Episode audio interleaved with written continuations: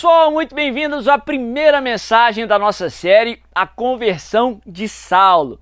O título da nossa primeira mensagem é O inimigo precisa de autorização para atacar o cristão. Sim, o inimigo só pode atacar o cristão com a devida autorização. Mas vamos para o texto que nós vamos estar estudando durante essa série de cinco mensagens que com certeza vai abençoar a tua vida. Está lá no livro de Atos, no capítulo 9, a partir do verso 1. A Bíblia diz assim: Enquanto isso, Saulo ainda respirava ameaças de morte contra os discípulos do Senhor.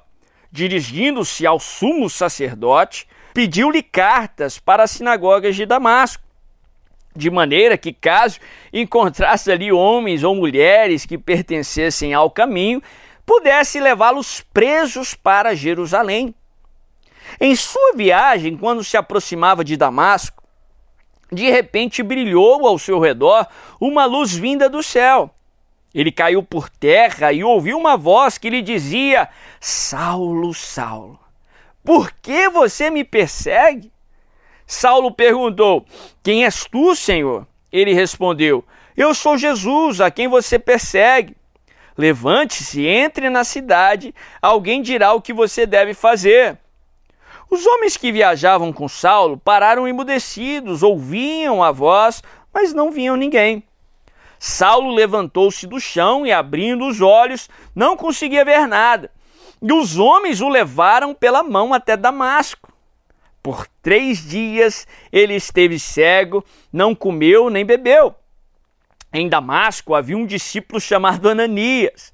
O Senhor o chamou numa visão, dizendo: Ananias! Eis-me aqui, Senhor, respondeu ele. O Senhor lhe disse: Vá à casa de Judas, na rua chamada Direita, e pergunte por um homem de Tarso chamado Saulo. Ele está orando. Numa visão, viu um homem chamado Ananias chegar e impor-lhe as mãos para que voltasse a vir. Olha que texto tremendo. Se você pode aí, leia esse capítulo aí um pouco mais, que eu creio que Deus vai falar muito com você. Fala de como Deus transformou esse personagem, Saulo, um fariseu devoto que aspirava ameaças de morte contra os cristãos ele cria que o cristianismo era algo que devia ser parado. O evangelho não poderia ser pregado e os cristãos tornassem prisioneiros, que os cristãos fossem aprisionados e no final fossem mortos. A Bíblia fala que no intuito de perseguir os cristãos que ele encontrasse em Damasco, ele vai até o sumo sacerdote, o representante de Deus para aquele contexto, principalmente do Antigo Testamento a maior autoridade ali eclesiástica para o judaísmo da época. Ele vai no intuito de pedir permissão para o representante de Deus, uma autorização para que ele pudesse ir a Damasco para perseguir os cristãos que estavam ali. Ele recebe a devida autorização, só então que ele segue viagem no caminho para Damasco. Olha se isso já não nos prega uma tremenda lição. Saulo, para perseguir os cristãos, ele precisa de uma autorização do sumo sacerdote.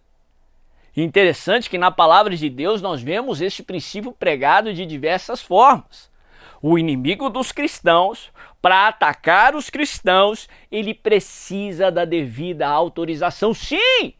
O diabo só pode atacar os cristãos, ele só pode atacar o servo do Senhor se ele tiver autorização. O diabo precisa de autorização para atacar o cristão. Afinal de contas, a palavra nos ensina no Novo Testamento que quem está em Cristo, o maligno não lhe toca.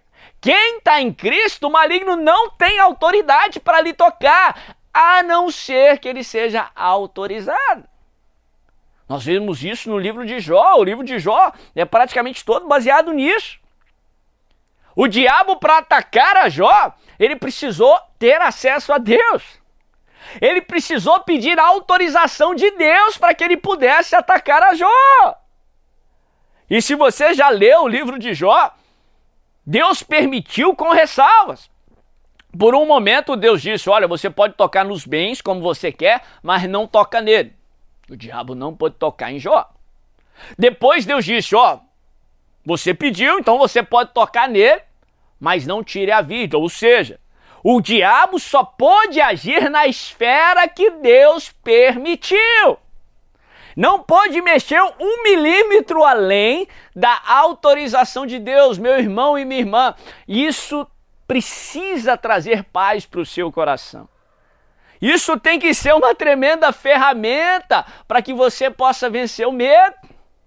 O inimigo, para afligir, perseguir, ameaçar, amedrontar a sua vida, ele precisa pedir autorização para Deus. Deixa eu te lembrar que o nosso Deus não é só o Senhor do universo, o Criador dos céus e da terra, o Todo-Poderoso, aquele que pode todas as coisas, mas ele também é um Pai cheio de amor perfeito, que te ama com amor sem igual e incondicional, que tem e quer o melhor para a sua vida.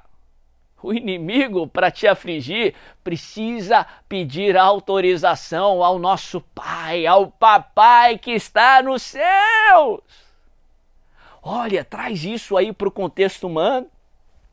Imagine você se você é uma pessoa muito poderosa, talvez um, como aí um Elon Musk da vida nos dias de hoje, uma pessoa com muito poder financeiro, uma pessoa que basta dizer uma frase ali no Twitter, na rede social, que ele pode colapsar economias do mundo, que ele pode interferir no mercado mundial.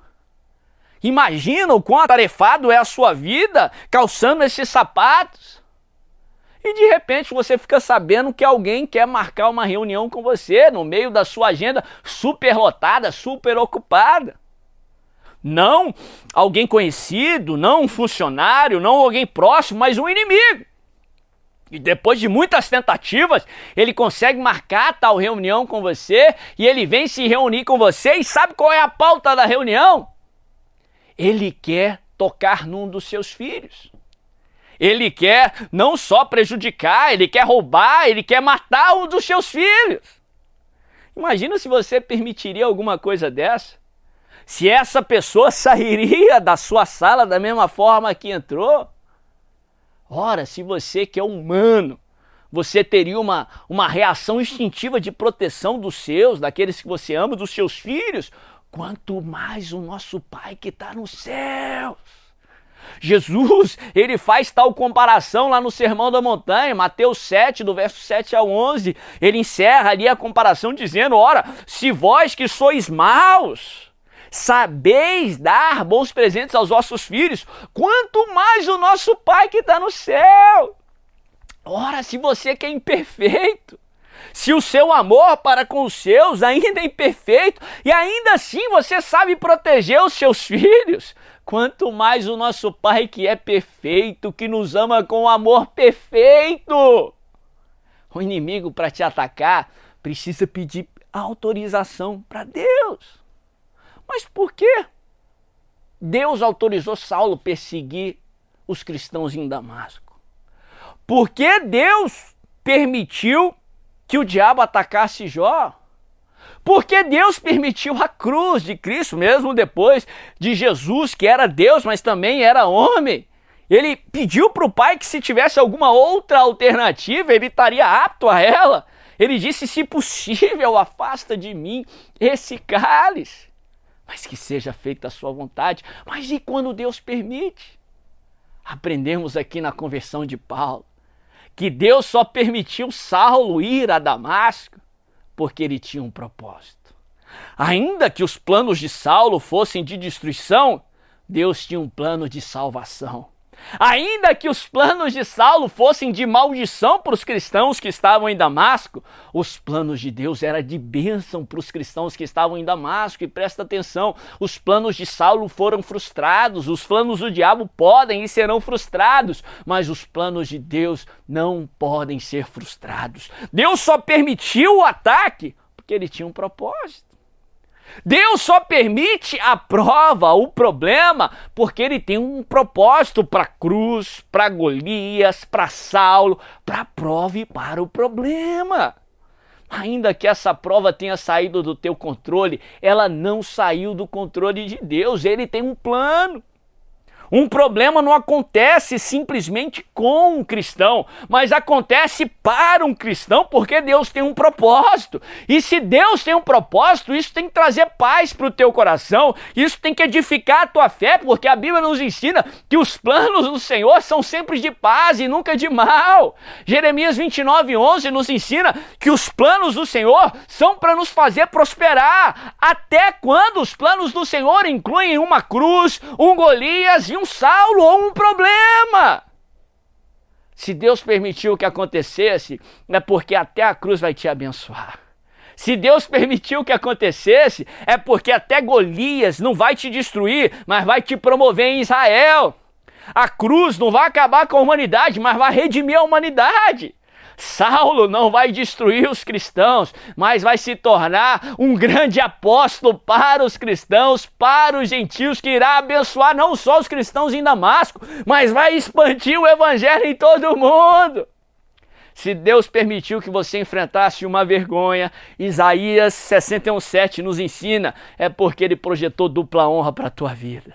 Se ele permitiu que a maldição batesse na tua porta, que Saulo viesse contra a tua vida, é porque Deus vai transformar Saulo num grande apóstolo. Deus vai transformar até a maldição em bênção. Sim, o inimigo só pode te atacar com a autorização de Deus. E se Deus disser sim, é porque ele tem um plano até para o ataque que o inimigo projetou contra a tua vida ele pode vir por um caminho, mas o que Deus vai fazer na tua vida vai ser tão poderoso. Através dessa situação, o inimigo vai fugir desesperado por sete caminhos. A arma da maldição não vai prosperar, pelo contrário, Deus vai transformar a maldição em bênção. Saulo vai virar um grande apóstolo para os cristãos, para os gentios, em o nome de Jesus.